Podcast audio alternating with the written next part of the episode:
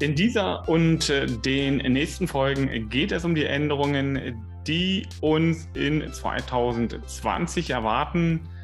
Vorab eine Entwicklung, die nach der letzten Folge vorangestellt werden muss. OVG Berlin und das OVG, also Oberverwaltungsgericht Nordrhein-Westfalen, bestätigen jeweils in einer Eilentscheidung die 2G-Regelung im Einzelhandel.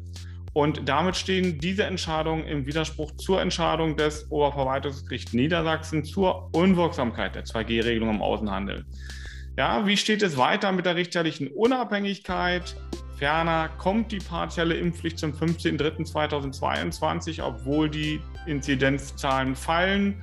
Und was für Änderungen uns noch in 2022 erwarten, gibt es in dieser und den nächsten Folgen. Mein Name ist Sandro Wulff. Ich bin Rechtsanwalt und Fachanwalt für Arbeitsrecht. Willkommen bei Einfachrecht, dein Podcast und YouTube-Kanal. Letzte Woche habe ich über die Entscheidung des OVG in Niedersachsen berichtet, welches die 2G-Regelung im Bundesland für rechtswidrig erklärt hat. Ja, daraufhin gab es dann viele Meinungsäußerungen, wieso diese Entscheidung richtig oder falsch sei.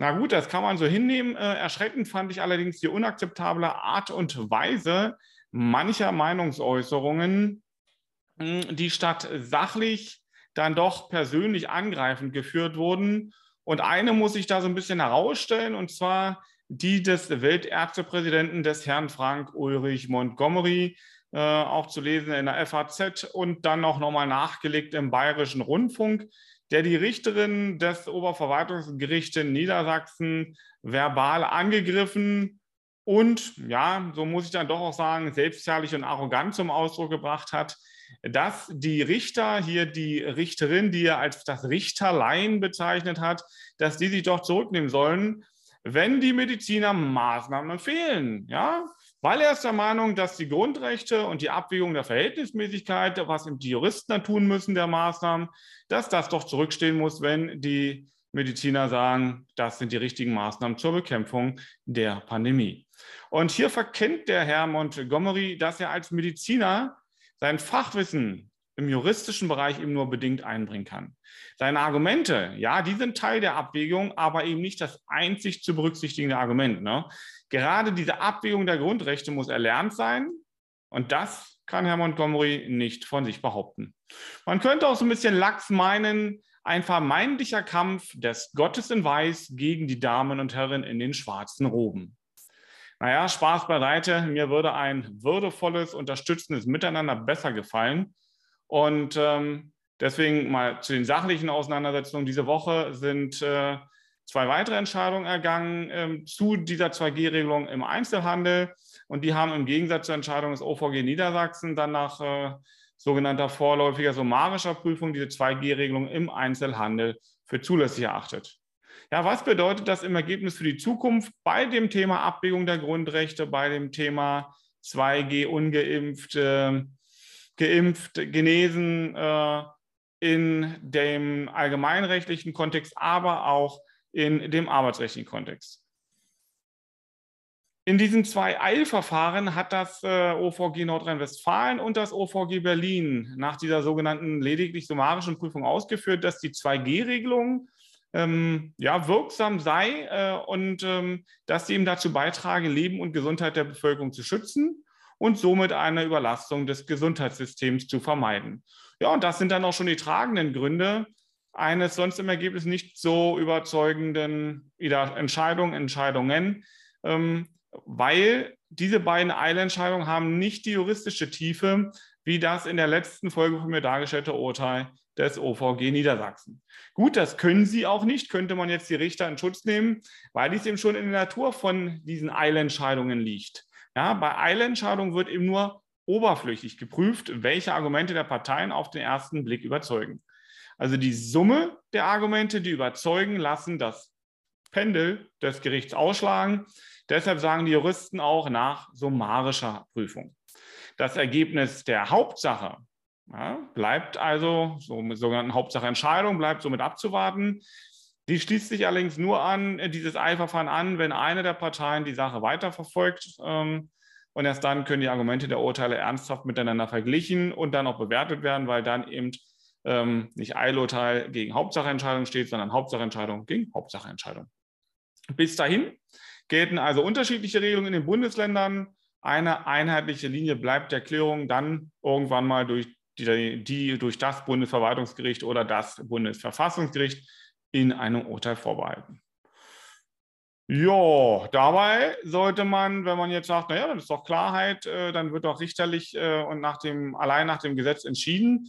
Naja, dabei sollte man nicht vergessen, dass die Richter der Landesverfassungsgerichte und auch des Bundesverfassungsgerichts nicht ausschließlich nach der fachlichen Kompetenz ernannt werden. Ja, jetzt werden viele sagen, naja, wonach denn sonst? Ja, naja, äh, hier spielt die Parteinähe, die Parteizugehörigkeit als auch politisches Kalkül, mein Gott, Kalkül eine Rolle. Das Piepen lenkt mich dann doch hier gerade ein bisschen ab. Also ja, das sogenannte politische Kalkül spielt eine Rolle. Ähm, und jetzt äh, wird der eine sagen, ja, was hat denn die Politik denn damit äh, bei der Ernennung der Richter zu tun? Die sind doch unabhängig und frei und sie müssten noch die besten Leute in den obersten Instanzen sitzen. Naja, ähm, sowohl auf der Ebene der Bundesländer als auch des Bundes werden die offenen Richterstellen bei dem entsprechenden Landesverfassungsgericht oder auch dem Bundesverfassungsgericht, ja, die werden durch den Landtag oder den Bundestag benannt.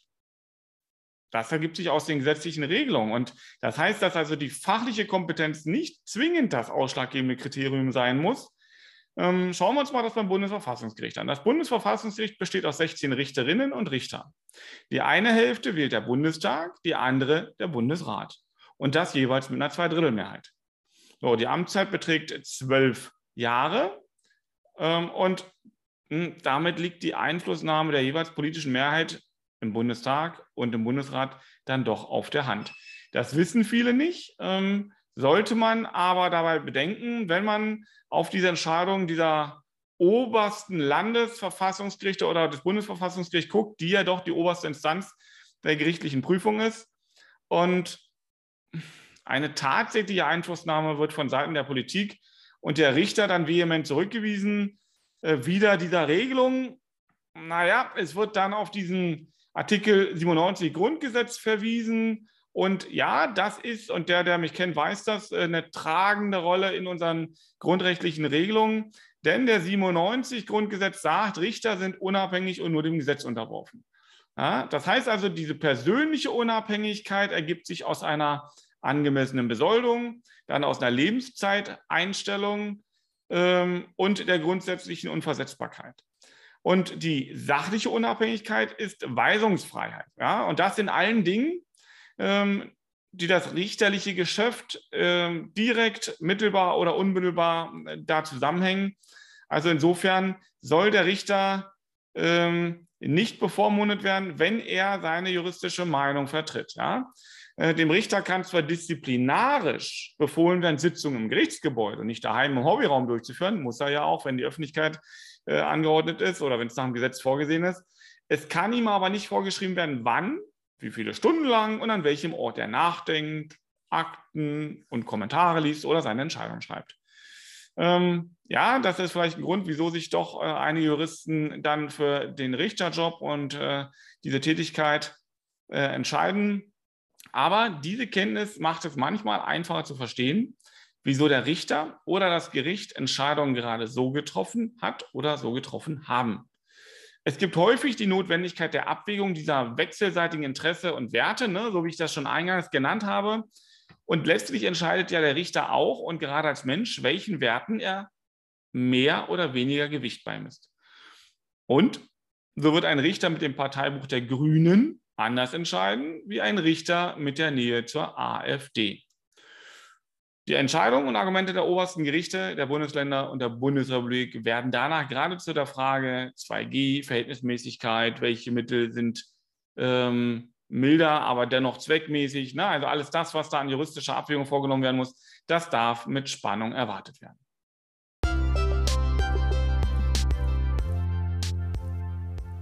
Du freust dich schon auf die nächste Folge, denn in der nächsten Folge geht es dann um die erste Änderung in 2022, die auch die wichtigste aus meiner Sicht mit ist, und zwar die einrichtungsbezogene Impfpflicht oder besser gesagt die partielle Impfpflicht.